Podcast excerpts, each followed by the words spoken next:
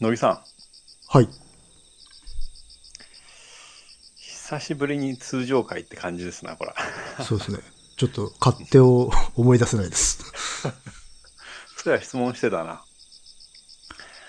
えー、じゃあ、まあ、たびたび登場するんで申し訳ないですけれども、子供クイズでいきましょう。はい。ただ、これはうちの子ではないです。ほう。えー近所もしくは、まあ、娘の友達らの、えー問題です。うん。では、これはね、下の子と同じスイミングに通う男の子の問題をそのまま乃木くんにも出します。はい。2問ありますから。大変だな、これ。うん第1問。ででん。ライオンはどうしてましょうか？え、どうしてましょうか？うんどうしてましょうか？うん。それは、あの、どうしていましょうかみたいなことですか？いや、わかんないです。全部考えてください。どうしてましょうか？寝、寝てんじゃないですか？大体。餌取る以外は。あ、僕と同じ答えですね。うん。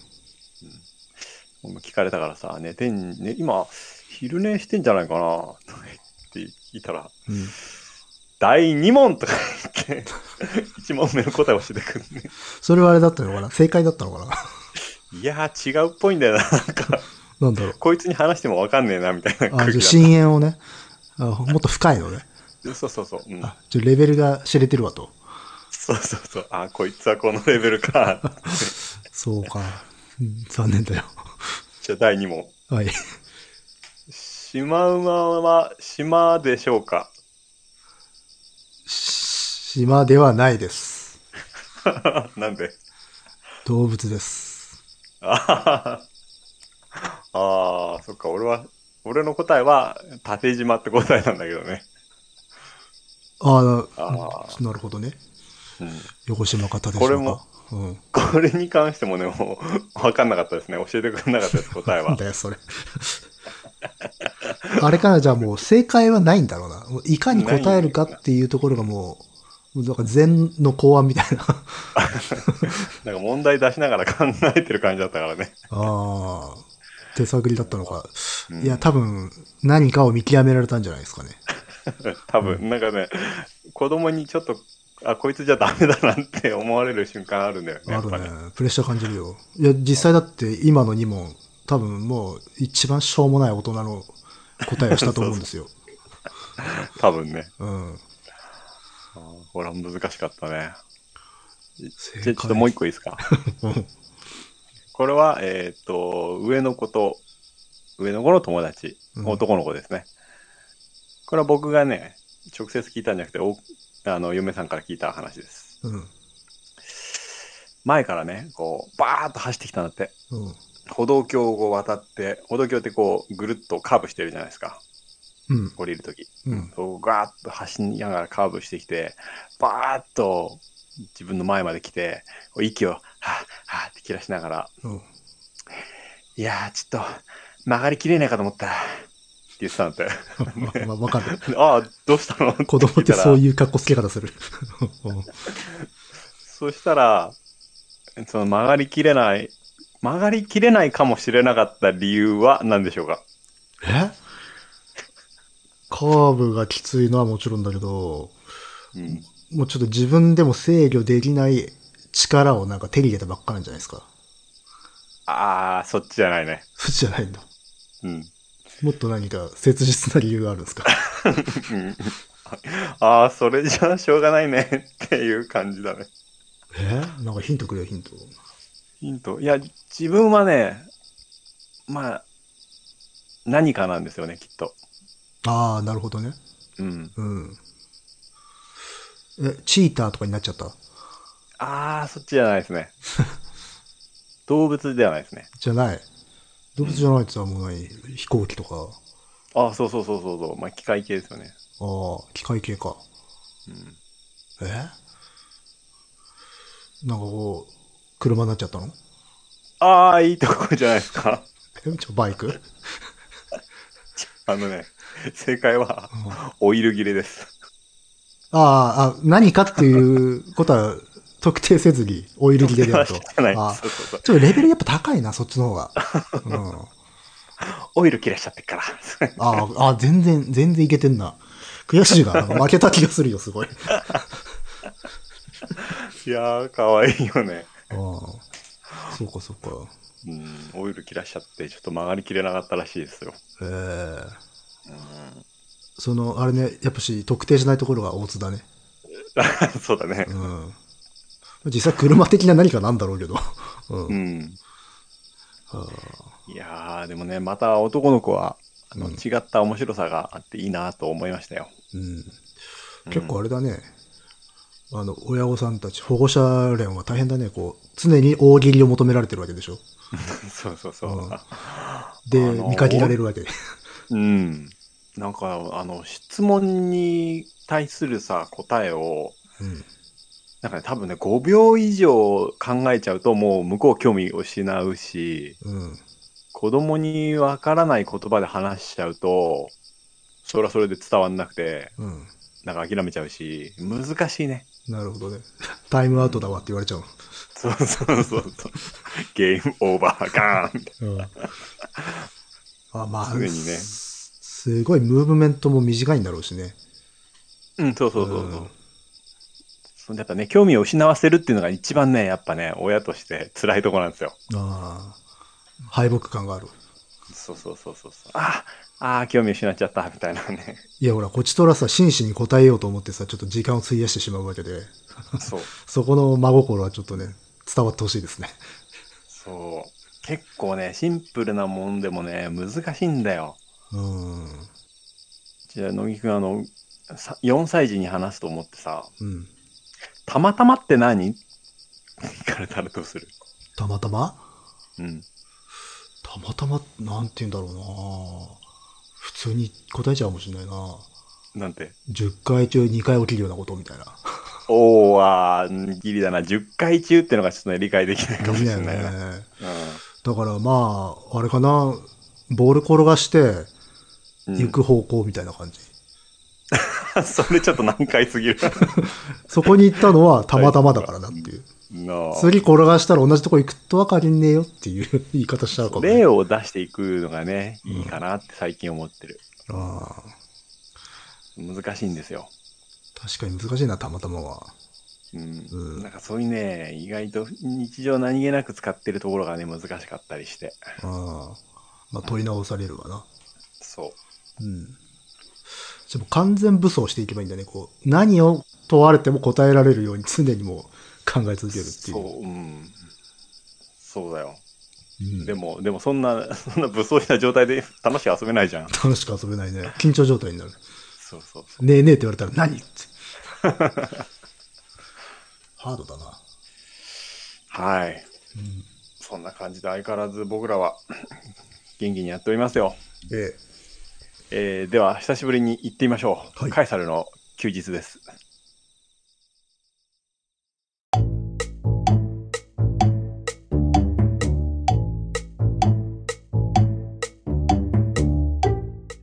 この番組は私がダニエルとクリエイターの乃木がサイコロを振って才の目のお題に沿ったトークをするというトーク番組となっておりますが、えはい。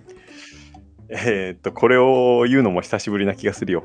ねえ。いつぶりだろうかっていう。まあ、だって、うん。えっ、と、13回通常、うん通常回はやらなかったんですからね。うん。うん。そう。えー、第三帝国の誕生という大長編が、うん。えーお聞きいただけましたでしょうかね、皆さん。ねえ。多くの屍が。まあでも本当にね、今。でも感想してね、いただいた、くれた人たちもね、結構いますのでね。うん。ありがたいですすけど。ねツイ。うん。ツイッターは多分今までで一番うん。リアクションが大きかったんじゃないかと思います。あの、2週目ですっていう狂気のお声もね、いただきましたんで、それは狂気だね。かっこいいなと思ったけど。うん、すごいね。うん。そうそう、そう、もう、だからあれよあれよという間に年末になってしまいましてね。うん。うん。そうそ秋ぐらいに終わっかなと思ったんだよね。やっぱ終わんなかったね。っていう。う。うん。うん終わりませんでしたね。うん。いや、でも、うん。一番の対策ですから、尺はね。うん 繰り返し聞いていただきたい。そうですね。うん。相当に分かりにくいとは思うけれど。うん。そうかな。まあまあ、いや、単純にほら、情報量というか、えっ、と、まあ、人人物の数、前、多分ツイッターかなんかでもつぶやいたと思うんだけど、多分トータルで100何、100人以上が出てるんで、うん。うん、人物名だけでも。うんうんう。うんん。あの、皆さんどういうアプリとかで聞かれてるかわかりませんけれど、あの、キャストボックスっていうね、うん。アプリで聞くと、目次を見てそこから再生できるのかな確かね。そうね、押せば、タップすればそこに飛ぶっていう。うんそうそうそう。だからまあ、把握してる限りだと、キャストボックスがそうなんだけれども、要はタイムスタンプの機能があるアプリだと飛べるんではないかなと思うんでね。うん。うん。まあ、YouTube なんかにもね、そういう機能あるけれど、あれ、あれのようなものが。うん。なるほど。うん。で、かなり細かく、うん。細かく打ってるから、うん。はいはいはい。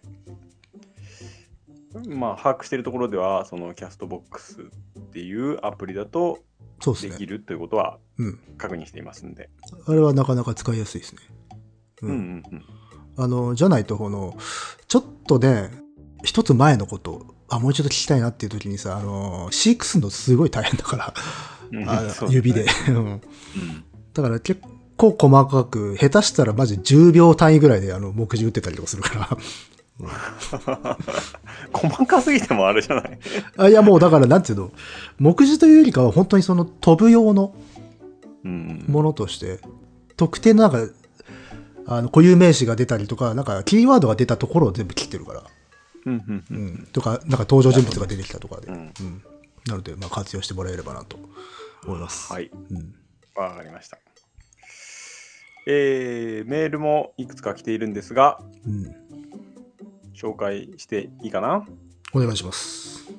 えっ、と、このメールは、実は相当前に来ているメールなんですが、うんえーもう、あの、第三帝国始めちゃったから、あ、そうそう。紹介するその前のなんかやりとりで、に対するリアクションうん。ですね。なので、紹介するのがだいぶ遅れてしまったんですが、えー読んでいきましょう。はい。えーダニエル様、乃木様、いつも楽しく拝聴しております。えー名前はないですが、しげあんさんですね。えー第115回、え次回予告、今までにない煽り方で、嫌が上にも第三帝国の話に期待が高まります。ぜひ、乃木様には頑張って、配信が何回になろうが感想をしきっていただきたいです。また、同会でのリスナーからの質問で絵巻物などの軸物の想定についての質問がありましたが学芸員の立場として少し補足情報をと思います。軸の想定はおおむねどれも制作当初から時代を経るにつれて変更修繕されていると言って差し支えないかと思います。想定は所蔵者が変わるとその所蔵者の好みで変更されるということがあります。2019年に京都国立博物館で開催された佐竹本36河川と王朝の美の展覧会がありましたがこれはもともと秋田の大名佐竹家に伝わっていた36河川絵巻を明治維新後に売却大正時代に転売にかけられる際に高価すぎて一括で購入できないために実業家増田隆らが分割購入して裁断したものが久しぶりに一堂に会するという展覧会でした。この絵巻はそれぞれ裁断されたものを購入した人たちがその描かれている和歌などにちなんで自分好みの想定にし直しています。確か図録にもそのあたりの解説が書いてあったかと思いますので想定が変わってしまったものの例としてご参考になればと存じます。相変わらず長いメールになってしまいました。コロナのために少し仕事も間になり時間ができたので、えー先日乃木様ご推奨の映画沖縄決戦も見たのですがその感想はまたにいたします。それでは第三帝国の誕生を心待ちにしております。ということです。ありがとうございます。素晴らしいです、ね。ありがとうございます、うん。ちゃんとした、確かな筋からの 情報そうですね。提供で。学芸員ですから。まあ間え。え違いないでしょう、え。ええまあ我々ちょっとこう、確信もなく喋ってたので、ちょっと補足していただいたという形で、大変ありがたい。うん。まあ、ちょい勘で喋ってたからね。そうそうそう。多分そうじゃねっていう。うんこれさ、うん仕事も勘になりでいいの？暇じゃない？缶って、暇？缶ってあれあのー、新刊の缶。金の勘。うん。多分暇じゃないですかね。暇か。じゃあ、暇になり。編集点。まあまあまあ、そうですね。まあ、作り直してますよっていう。しかももう所有者変わるごとにうん変えてるよという。そして、サタケポン36河川。非常にこの何ですかね。この説明をするのに公的なそうですね。例をね、持ち出してくれまして。こういうのはね、うん、もう専門職でないと、強いですね。うん、強いですね。うん。非常にナイスなタイミングでナイスなメールをありがとうございます。ありがとうございます。という、まあ、そう、これはね、別のリスナーの方が質問でね、投げてくれたことなので、それに対する返答が今、確実な返答が今できたということで。まあ、質問してくれた方が、あの第三帝国を完走していることを願います。どうでしょうか。それはわからないですが。え質問者も回答者もこれ倒れてたらどうしよう。えええいや、まあまあまあ、いいじゃないですか。ああの通常会戻ったなっつって、復帰される方もいるんじゃないですか。そうかそうか。はい。では、えー、っと、次のメールいきます。はい。ダニエルさん、乃木さん。3年ぶりくらいの感想メールです。しかずです。かっこ長すぎたので名前を短縮します。わかり覚えてます？しか、え石橋を叩いて逃げるああ、はいはいはい。はい。それでしかですね。はいはいはい。その後、結婚し、子供ができ、3回引っ越しました。いろいろあった。いや、いろいろありましたね、これね。うん。えー第三帝国の誕生、大変興味深く拝聴しました。超長編お疲れ様です。相変わらずの乃木さんのストイックな歴史への態度、尊敬いたします。カエサルを聞くようになってから、私の歴史に対する意見は乃木さんの影響を強く受けています。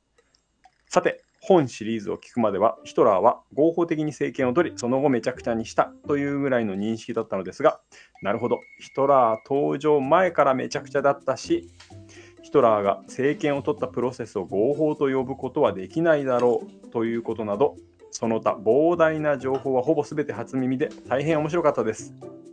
それから、ダニエルさんがヒトラーが降りかかる事態を解決すると、やったぞというような愛の手を入れるのが面白かったです。こういう気やすさが好きです。内容は深刻なんですけれども、実際問題現代人が歴史を知りたいと思うのは多くの場合好奇心から来るわけですし物語を聞けば主役の視点になりますよねダニエルさんも乃木さんも流通しているきれい事ではなく感じていること考えていることをご自身の言葉で話されているので安心して聞いていられます今後も楽しみにしていますこれからも無理なく続けてくださいありがとうございますありがとうございます。久しぶりですねええ。大変でしたね ね、いろんなことがね。はい。なんか人生の節目みたいなのをいいろいろと迎えた感じですね。うん。こんな感じね。そして、えー第三帝国の誕生を走り抜いたうん。つわものです。そうですね。強者ですね。もうん。そうですね。あの歴史の視点ということに、まあ、歴史を、えー知る上で見る上での視点ということを話し第何回かで話していますので、うんおそらくそうね。そこに関して、うんあの、9回かな？多分、政権、首相になった後ぐらいにちょっと雑談をおまけでつけた回かな？時にそんな話してたかな。あとあれか、最後まとめの時もね、同じようなこと繰り返してたけど。そうですね。同じようなことですけれども。うんうん。そうね、歴史というものに向かうスタンスみたいな話をしていますので、あのうんそこのところ、聞いていただけたのかなと思います。うん。そこのなんかスタンスに関してはね、結構、えーいろんなリアクションがあって嬉しいです。うん。ありがとうございます。ありがとうございます。もう一ついきます？はい。はい。えー、ケイスケです。ダニエルさん、乃木さん、まずは一声かけさせてください。大変お疲れ様でした。僭越ながら合計時間をささっと計算してみたところ、お14時間45分39秒。ヒット。そんなか。本当にお疲れ様でした。うんえーシリーズ第1夜の番組コメント欄に秘宝ですが果てしなき拷問シリーズが始まりますとあって何を大げさなと思っていたのですがまさか14時間超えとは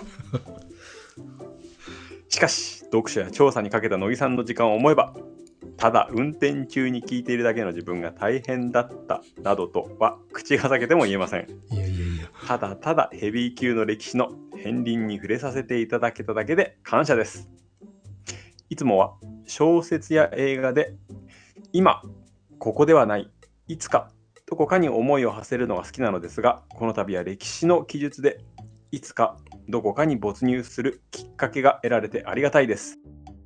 しっかり頭に入れた上で、皆川博子の死の泉、曹洞の子らを読み返したいと思いました。もちろん、フールのえーバビロン・ベルリンも、えー積みサブスク上位に来ています。ところで、第9夜、ダニエルさんのなんでそんなに歴史が好きなん？という質問へのご返答になるほどなぁと感じました。アナロジーが社会ダーウィニズダーウィニズムを生んだということ、現在と引き比べるために安易に歴史を持ってくることの危うさを私たちはついつい忘れてしまいがちです。歴史もそうですが、未来を舞台にした SF、それこそオーウェル、えー1984年やマーガレット・アトウッド、次女の物語などを読んだとき、SF 作家ならではの予見性を感じたり、また、カミュ、ペストをコロナ禍にかこつけて読んで、現在が先取りされて描かれていたのだと思ったり、まだまだ類例がありそうです。ありますね。そもそも人が現在から見通しのつかない未来を把握しようとするとき、いろいろな思考方法を使って多様な未来像から相対化を図っていかなければならないとき、あ、似てる、同じだという驚きは強烈なので、つい無自覚にアナロジーに思考方法が偏ってしまいがちなのかなと思いました。今、ここに生かさなければいけないと脅迫的になってしまいがちなのかなと、あまり過剰な意味合いを見出さずともいつかどこかに思いを馳せる経験は貴重なことなのについですね。ところで乃木さん、愛坂東馬、同志少女よ、敵を撃てはいはいはい。はお読みになりましたか？第二次世界大戦における旧ソ連軍の女性狙撃兵たちを描いた小説ですが、まさに乃木さん案件なのではないかと思います。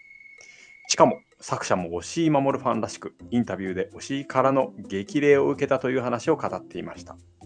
かっこ個人的には自分が生涯で一番好きな歌手の矢野純子を同じく好きだと言っているところにグッときて購入し年末年始の課題にしています。スベトラーナ・アレクシエービチ戦争は女の顔をしていないと並行して読もうと画策しています。うん何が言いたいかというと、うんロシア史でしょうね。待ってます。独作戦なんでしょ ついでにバスク史、スペイン内戦も。嘘です。かっこほのかに期待、笑い。スペイン内戦もね、別のところから来てますけどね。そうですね。はい。良い年末年始をお過ごしくださいませ。ではでは。ありがとうございます。はい、ありがとうございます。ややということで、結構情報量あったね、今ね。ちょっと整うん理しようか。情報量ありましたね。うん整理すると、まあ、まあ、第9夜の話ね、さっきしたうんところにもやはり感想、ここをね、えーなんか興味深く聞いたという人、やっぱり多かったみたいです。なんだっけ、うんアナロジーとかの話うんうんをしてたじゃないですか。はいそこであの、1984年の話をしてて、あ、なんかいい例だなと思って、ジョージ・オエルの。1984年は予言の書みたいな風に扱われるみたいな話を書かれてたじゃないですか。はい。それまさにそうなんだけれど、これいつもこの話を聞くたびに違和感があって、うん予言ではなくて当時も起きてたことを書いてる小説なので、うんうん。で、それが予言のように思われるわけですよ。うん後の時代の我々が読むとね。まあ、入れ物が変わってるだけで芯は変わらないってことですっていね。うことだから、うん。というふうに思いましたね。うん。なるほど。という、うん。あとは、乃木くん、愛坂東馬読みました？あえー、と同志少女よ適用だっけ、えこれは読みました。読みましたし何の、話なんですか？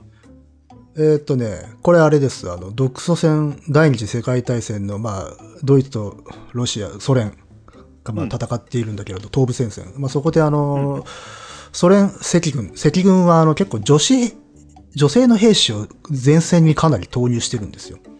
はいはい。なので女性兵士がかなり実際に戦ってたんだけれど、その中でうん狙撃兵が多かったのね。女子兵士は。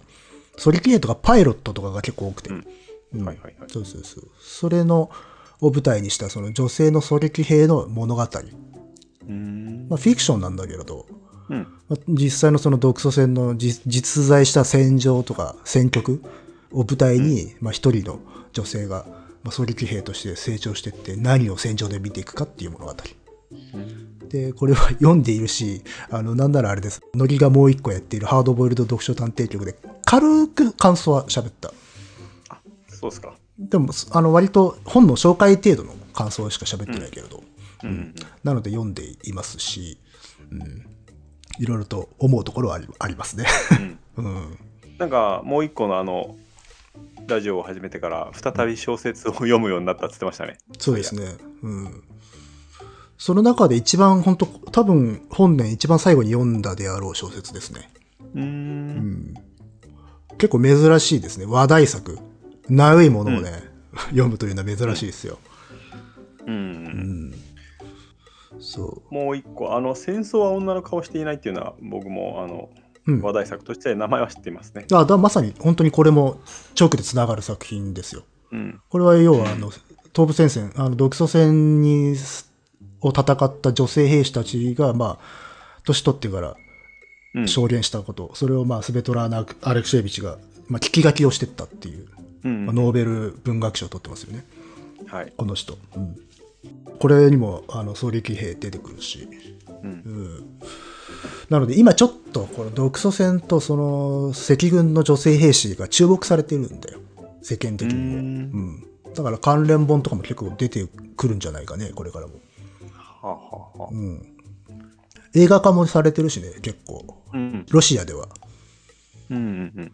それこそ女性のあの狙撃兵といったらあの一番有名なのリュドミラ・パブリチェンコっていう、まあ、伝説的なスナイパーがいるんだけど、彼女はまあ書籍も出てるしあと映画化もされていて、あの309人射殺したおお。乃木くんから伝説の狙撃兵の名前を聞いたことがこれまで3、4回ありますけどね。えそうかい？うん。なんだっけ、もう一人。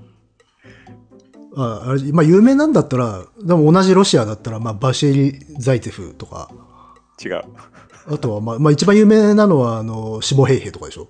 下兵だ。シモそううそう。うん、あのフィンランドのね ああ、そうそうそう。ちゃんとした発音だったのはシモハイハとかなんのかな？うーん。まあまあだからそういう、その中でもやっぱパブリチェンコ、リュドミラ・パブリチェンコもその名を連ねてるクラスの人だよ。うーん。うん。そうかそうか。まあだからそういう割とね、最近は創作にもね、これから出てくるんじゃないですかね。あの、はいうんはいで、感想としては小説として非、まあ多分あの、ハードボイルド読書探偵力で言ってることと被っちゃうんだけど、小説としてはまあとても面白いです。はい。うん。うん物語の重厚さとエンターテインメントのバランス、まあ、ともに本当に素晴らしい作品なんだけれど、ただ、あの、戦争文学として読むときにちょっと自分としては違和感をずっと持ち続けた、最後まで。読み終わるまで。で、それが払拭できなかったので、ちょっとなかなか複雑な評価を自分の中でしているね。その違和感みたいなのは何？正体は？えっ、とね、キャラクター造形が極めてアニメ的なんですよ。うん、アニメ的。アニメ的で、あの、全く本当に申し訳ないんだけど、あの、同じ感想が被っちゃうんだけど、もう一個で喋ってるのと、あの、まあ、もう一度言うと、あの、あれです。小説読みながら絵を想像するじゃないですか、シーンを。うん。そうするとそこに登場してくるこの女性兵士たちっていうのがほとんどもうアニメの絵になってしまってて、うん。あの、実在のなんていうのロシアの人たちとかではないんですよ。もう自動的にコミカライズされてしまってるっていう。うーん、それが文章からん？どう伝わるんだろうね。あだから要はあのそのキャラクターが日本のそのラノベとかアニメとか漫画とかで培われてきた割とテンプレート的なキャラクター造形なのよ。うんなので役回りがもうわかるわけ。あー言動とかで。はいはいはいうん。だからそうすると、まあ、もう習慣で絵になっちゃう。はいはい。うん。で、それが別にアニメだからとか漫画だから悪いとかっていうことではなくて、基本的にあの、に日本のアニメとか漫画のうん登場人物って、あれ、無国籍性のうん。具象化じゃないですかね。うん、そうですね。どこにも属さない人たちじゃないですか。うんもちろん見た目、髪の色とかさ、そういうのもあるんだけど、もうそれ以上に民族性とかそういうものがないっていう。うん。で、それがもちろんいいところでもある。うん。で、それが、そういうキャラクターたちが独ソ戦を戦って過酷な戦場を生き抜いていくので、そこがずっと噛み合わずにいくの、最後まああ、なるほどね。で。うん。その民族臭さみたいなものというか。そうね、どうしても、そこって一番、なんていうか、外せないうん戦争なんだよ。そうですね。うんリアリティが生まれない気がしますね、あんまりね。なんて言ったって、絶滅戦争という言葉がね、使われたほどの、まあ、要は民族をそのまま抹殺しようというような、あの、事業だったので、うんうんで、もちろん書き手の人はそのことを重々承知している。すごく、極めてよく調べて書いているので。だし、まあ、あの、物語にも、あと各キャラクターのエピソードにも、その民族的な悲劇だとか、階級的な悲劇だとか、そういったものはちゃんとぶっ刺さってはいる。書いてはいるんだけれども、ただそのキャラの匂いっていうところにまでなっていないような気が、まあ、していたわけで。うんだからまあ、多分あえてというか、うん、そうやって、こう、ある種民族的に漂白していく、民民族的に漂漂白って言い方はちょっとご語弊があるんだけど、まあそういう民族性みたいなものとか、国籍的なるものを漂白していくっていう方向で書いていったんだろうなとは思うのよ。うーんなるほどね。で、その先に描こうとしてたテーマが極めて普遍的なテーマだったから、うん。うん。これはどこに、ね。どこに当てはめてもいい、うんうんうんっていうか叱るべきものなんだっていうこことだから、それはそれで悪いことではないなと思うんだけれど、まあ自分のまあ好みというか、やっぱし求めてる風合い、匂いとしてはちょっと、あんまり馴染まなかったなっていう思いで読み続けていた。ううんん。うんから、まあ、でもそれが全然気にならない人からすればすごい傑作だと思いますよ。はあはだし、あとテーマは本当に一番やっぱ語るべきことだったしね。すうんまあ、これを独ソ戦舞台にしたら、これ絶対触れざるを得ない。てか女性兵士を語るんであれば避けて通れないものをまあ真正面からやろうとはしたので、しているので、うんうんまあネタバレなので、あの多分読まれてないと思うので、まだ。うん、そうですね。メール。送ってくれた方、あの、うん。一切中身は話しませんが、うん。ん。なので、まあおすすめはできます。今ちょっとネガティブなことは言ったけれども、うん。それはあくまで個人的なところなので、うん。ちょっとおすすめはあんましてねえな。気がするけど、まあいいか。まあ感想、一個人のが感想なので、乃木くんがね、あんまりね、小説に対してもろ手を挙げて褒めることそんなないですよ。最近は特にそうね。うん、うん正直。うん。まああの、どんなに、うん、面白かったとしても、なんかこう、うん、全部がいいっていうのはなかなかないですかね。うん、うん。そうそう。でもまあ話題作なのでね。まあ、それほど、それだけ誠実に向き合えばってことなんだとは思うんですけれどもね。うん。まあまあまあ。あと映画も結構、そのジャンルの映画も何本かロシア産のやつとかを見てて、まあいろいろ思うところがあったんですよ。うん。うん。なるほど。まあね、という形なので、あの、ぜひ、おすすめです。で でおすすめになってないだろうと思うんだけど。うん。あ、でもあれですよ。あのーうん。その、ちなみに、同志少女はね、端末に参考文献がうん書いてあるの。あの、その小説を執筆する上で参考にした文献っていうのが結構、かなりの数。まあ、小説ではね、なかなか珍しいのかもしれないけれど、うんそれの中に、あれです、第三帝国の誕生の話で、最後に紹介した参考文献が入ってました。ああ、そうん。あれだね、ベルリン陥落1945とか入ってましたね。う。うーん。そうそうそうそう。あとね、実はね、その第三帝国の時にね、一緒におすすめしようかなと思ったけど、でも全然本筋と関係ないな、関係ないというか、触れてないから省いたんだけれども、あの、独ソ戦ってね、新書があって、それもさ、うん。その同志少女の参考文献に入ってて、それもおすすめなので、うんこの際合わせておすすめしようかなと思いました。うん、なるほど。えっ、と、独ソ戦、大木武さんっていううん。人の、あのー独ソ戦、絶滅戦争の参加っていう新書が、あの、独ソ戦の入門っていうか、あの、割とコンパクトに読める、いい本なので、おすすめします。この、はい。この際。うん。でも割と、割とこの方、小説とかそういう方ん？あ、いや、もう、皆様に。あの、あ皆様にね。前回やっぱ入れとけばよかったなと思ったんで。ああ、そういうの、そういうことね。そうそうそうそう。っていな感じですかね。うん。はい。ということで、ええメールは以上で。す。はい。はい、ありがとうございます。ありがとうございます。ということで、まあ、年内最後の配信ということで、うんあのー蔵書表の方をですね、やっと あのー送りましてですね、うん。いやーいろいろいろと、紆余曲折を経て、なんとか年内に、えー送ることができました。なんか無事届いたようですね。はいうん。無事届いたという、えーメールもいただいております。うん。素晴らしい。よかったです。ううんん。あのー蔵書表はなかなか、あの、希望者というかね、申し込みが多くてですね、またえ来年もやりたいなと思っていますが、うん。これいつだったっけ募集したの？夏？結構な、夏ぐらいだったかね。う。うんん。まあ、相当な時間かかりますんで、まあ、そう、ね。まあ、1年に1回ぐらいうんを目標にできればなと思います。あのね、結構もうちょっと早くできてたんだけど、あのー版画用紙結構さ、あの分厚くてうん。硬い紙なんだけど、うん。世界堂とかにね、買いに行くわけですけど、うん。世界堂もね、よく行ってた近い町田の、町田店がすごい店舗縮小で、あ、そかうん、う。うん。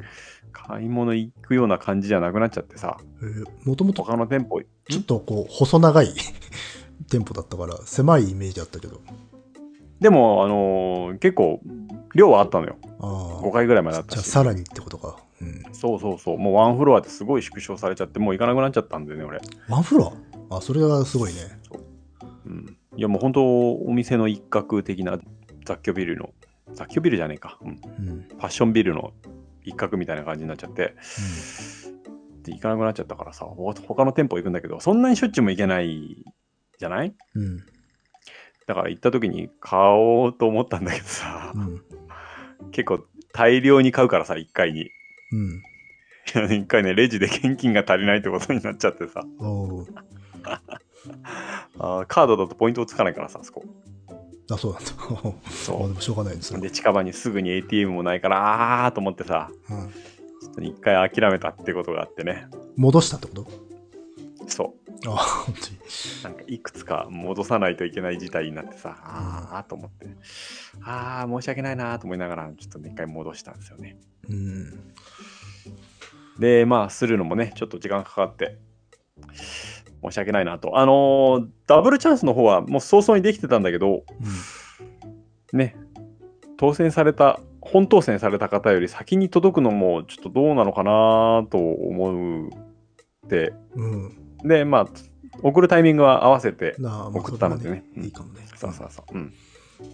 なので、えーなんとか2つ、えー送ることができました。おめでとうございます。はい。えー もう郵郵便局でさ、住送り先の住所書いてる時にもう子供が早く行こう、早く行こうとか言う言うからもう字が雑になっちゃって、住所のところとか お届いてるか心配だったんだけどね。まあ、そうそう、ね、よっぽどのことだけは届きますから。うん。うん。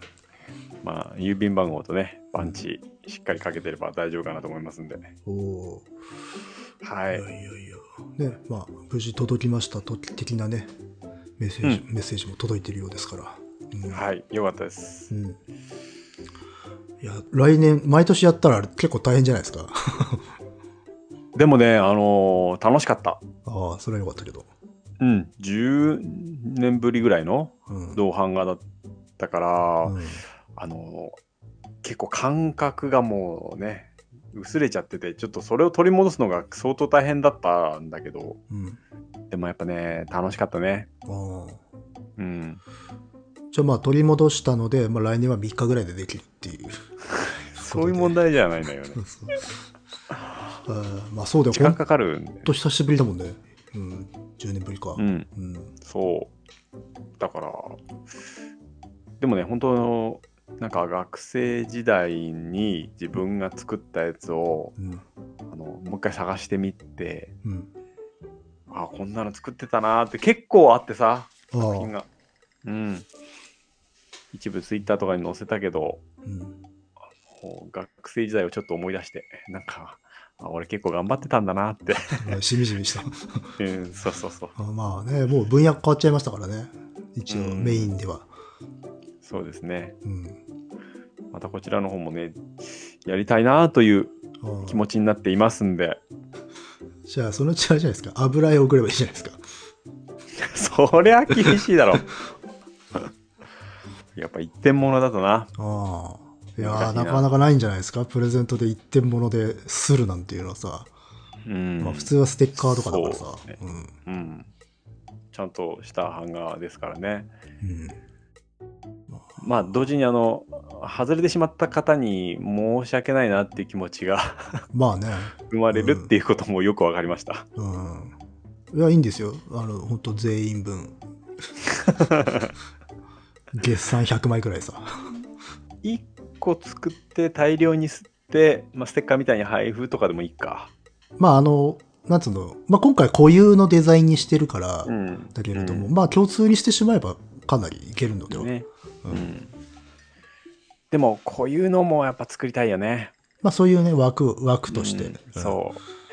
強者を生み出す 枠もね、作らないと。う ん面白かったもん、あのメール読んでんの、ほんと。嬉しかったしな。うん。あ、こういう人聞いてんだなっていうのを知れたしね。すごい来たもんね。数ね。うん。あの回、一番来たん、実は。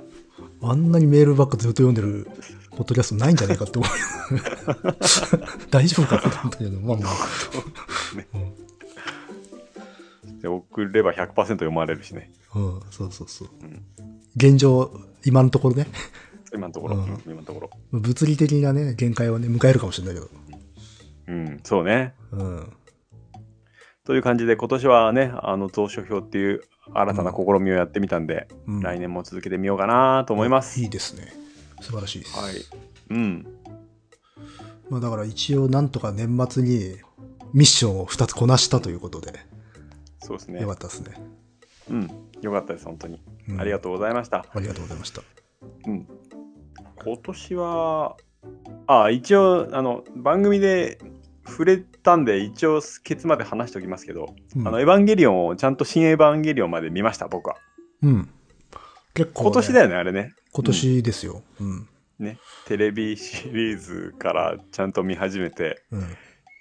映画も一応波及見て、ジョー見て、あ、これはテレビのまとめみたいな感じだなと思って、歯はうん。映画としてはうん完成度高いのかもしれないけど、うーん、あんまなと思って、うん Q を見たときに、あ、もうやめようと思って、うん。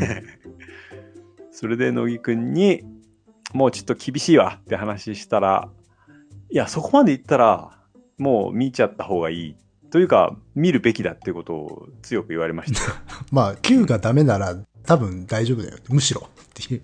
うん、そうそう、そういうのを聞いたんですよね。うん。むしろいいいいぞ、みたいな。うん えーと思って、まあ一応でも、ここまで来たからな、あと一本で見てみるかと思って、まあ、新エヴァまで見まして、うん。新エヴァは最高に面白かったですね。うん。すごい上がり方したよね。ここで巻き返すと思わなかったけどね、正直。うん。まあ、あの一本を見るために、それまでのがあったと言っていいぐらい、あの、なんだ息を止めてた期間が。うん、うんあのー良かったです、本当に。うん。まあ、これに関してはもうね、語るのも怖いんで、何も喋んないですけど、もういろんなところでね、カンカンガクガクですから、多分。うん、そうですね。だからもう、何も言わないですけど、いや、もう本当面白かったです。うん。それは良かったですね。うん。うん。だからまあ、ミッションその3がね、こなされたということでね。うんうん。そして継続中のものといえばやはり「進撃の巨人」ですね。まあもうあの明らかにそっちの方がね、顔が違いますから、表情が。もう1月9日からね始まるんですよ。最後のシリーズが。うん。もう、それをね、毎日、奥さんと、いや、もうすぐだね って話を毎日してる気がします。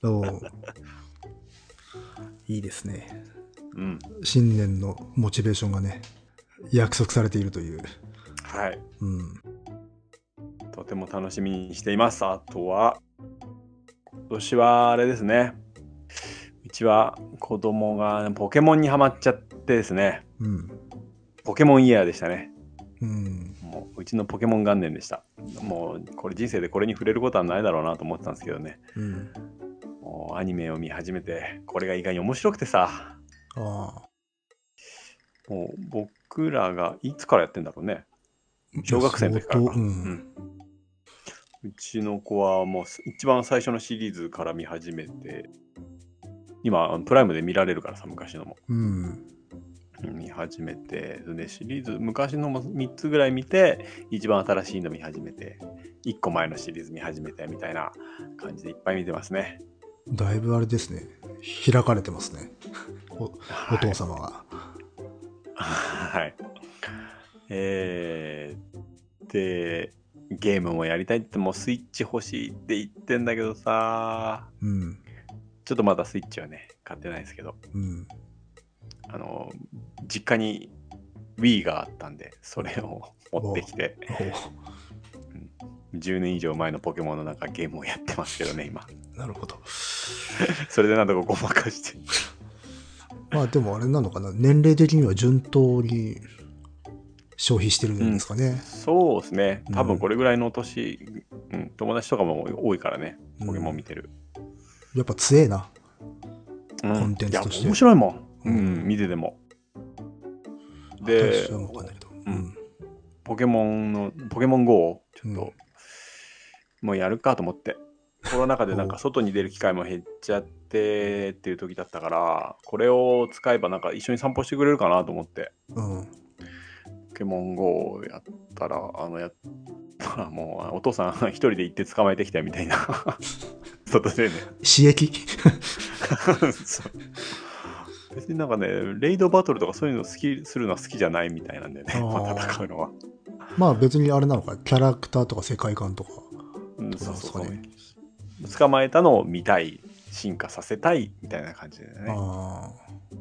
なるほどね。まあそうね。そこは分かれっかもね。バトルとかっていうよりかはいい。うん、うん、育てるっていう。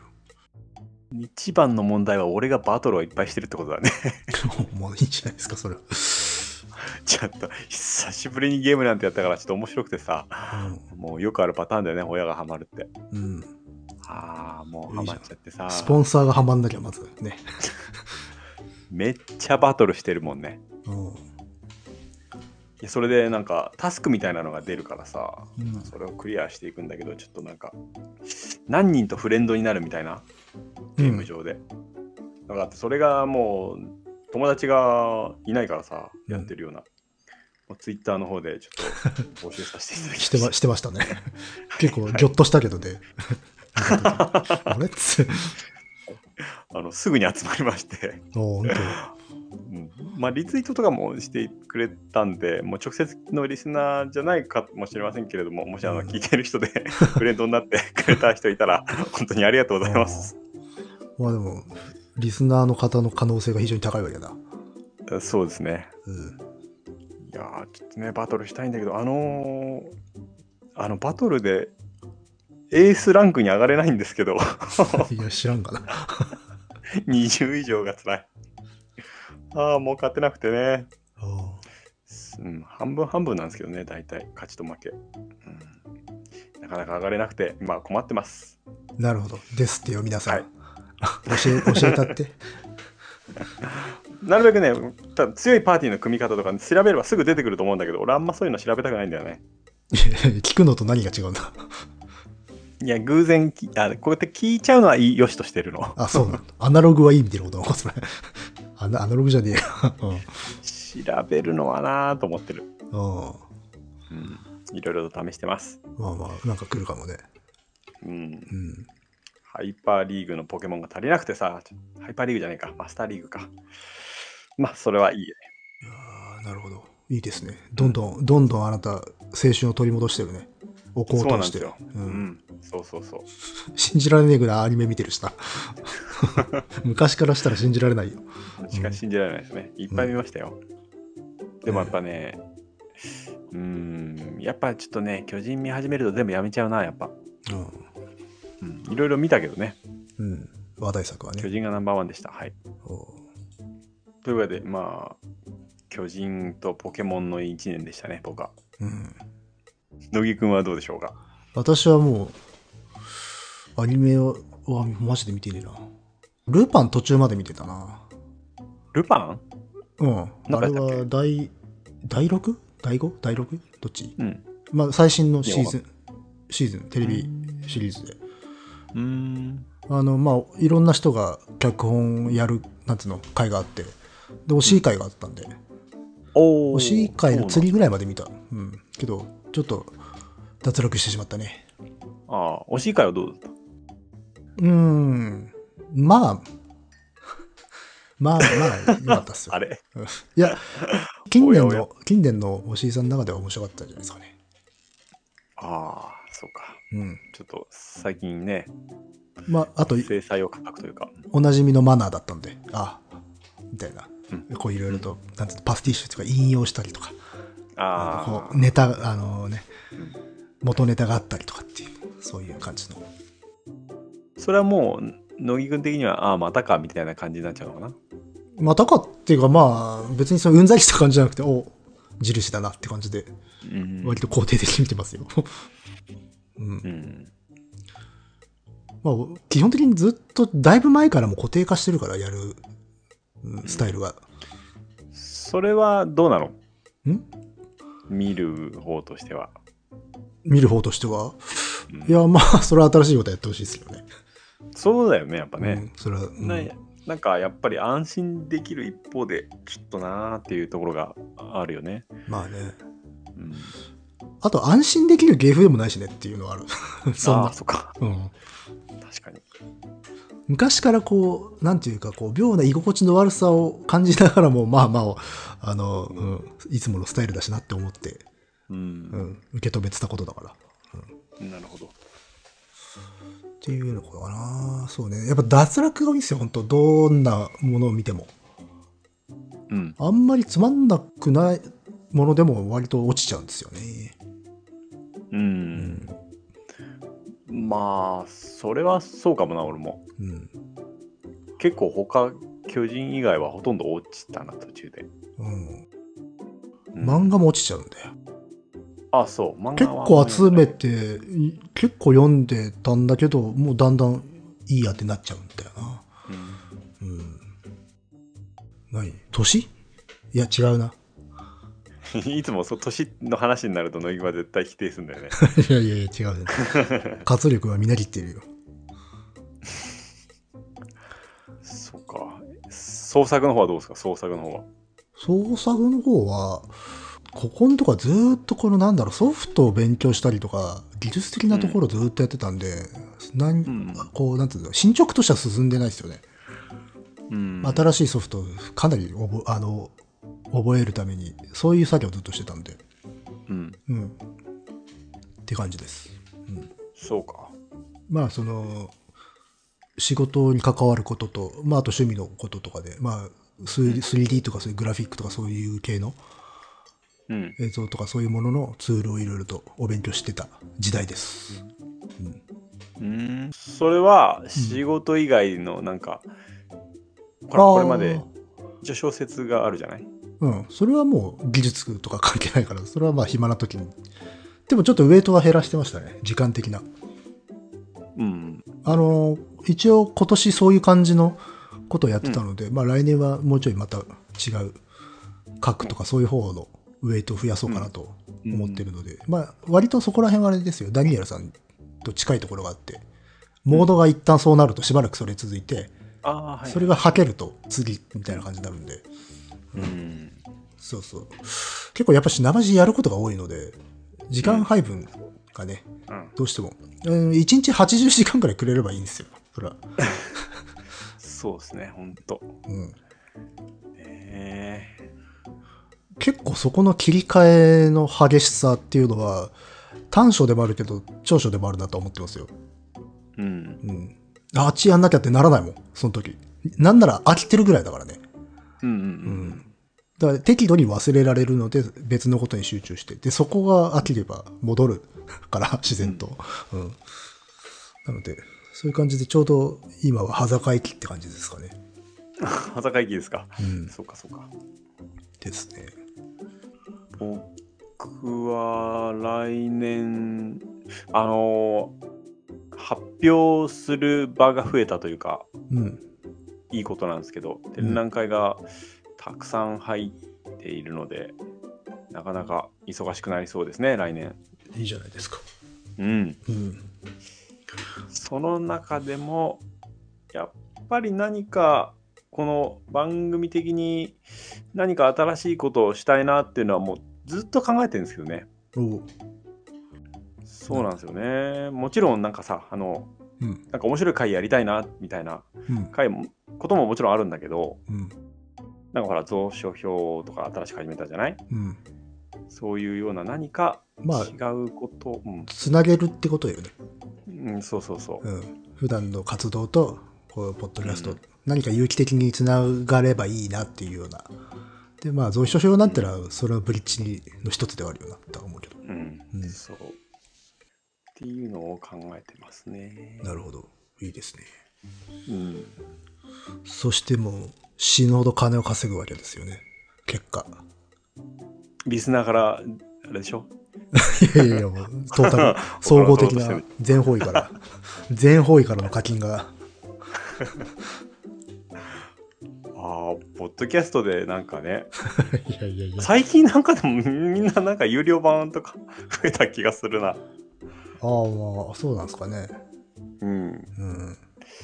なんかね、増えた気がする。僕らは相変わらずこのままのスタンスでいこうかなと思ってますけれども、うんね、課金みたいなことは今考えてないですけどね。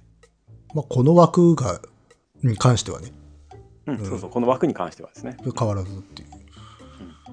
ですね。まあでもあれですよ。あの、去年とかもそんなようなこと言ってた気がするわ。なんか、来年新しいことは、つって。うん。でもね、なんか、いろいろとあるんだけどな、まあその辺はいいや。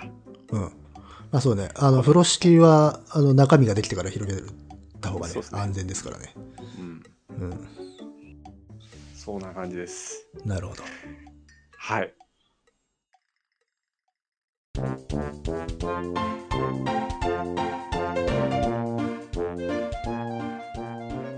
ということで、今回は別に何も考えてないですけどね。そうです。まあ一応年末なので、締めの雑談をという感じなので、まあこんな感じですが。そうですね。ええこんな感じで。なのでね、まあ、あのーいつもなんか書籍、面白い書籍とか読んだ時とかさ、うん。あ、これ使えるなとか、あ、これ、この展覧会についてとか、この映画についてとかさ、うん。調べたり、ちょっと吸ったりするじゃん。うん。その時間、ポケモン GO やったんだな、俺多分。まあそれはね、戦い、その戦いは続きますよ。欲望とのね。そうよね。ああ、よし、頑張ります。はい。まあまあ、そうですね。また通常に戻ったので、今までのように、まあ美術でも歴史でも、全然こういう他愛のない 雑談でも何でも、うん、うん思いつくままにやるって感じで。そうですねう。ん。かなりハードめなのが続いたので、そうね。こういう回もいいかなと思って、本当はね、ツイキャスとかにしようかなと思ったんだけど、そうね。まあ、メール紹介したいっていうことがあったんでね、うん。今回は、えー収録にしました。はいはい。うん。うん。で、まあ、そうですね。来年もよろしくお願いしますって感じですかね。はい。うん。来年は寅年。うん。T が、戦車ですか？いや、もうトラ、うん。戦車のごとく進んでいきたいと思いま。そうですすね。あ、そうだ。ん？ご意見、ご感想はい。などは、dice.caesar.gmail.com dice.caesar.gmail.com までお願いします。お願いします。それでは、良いお年を。良いお年を。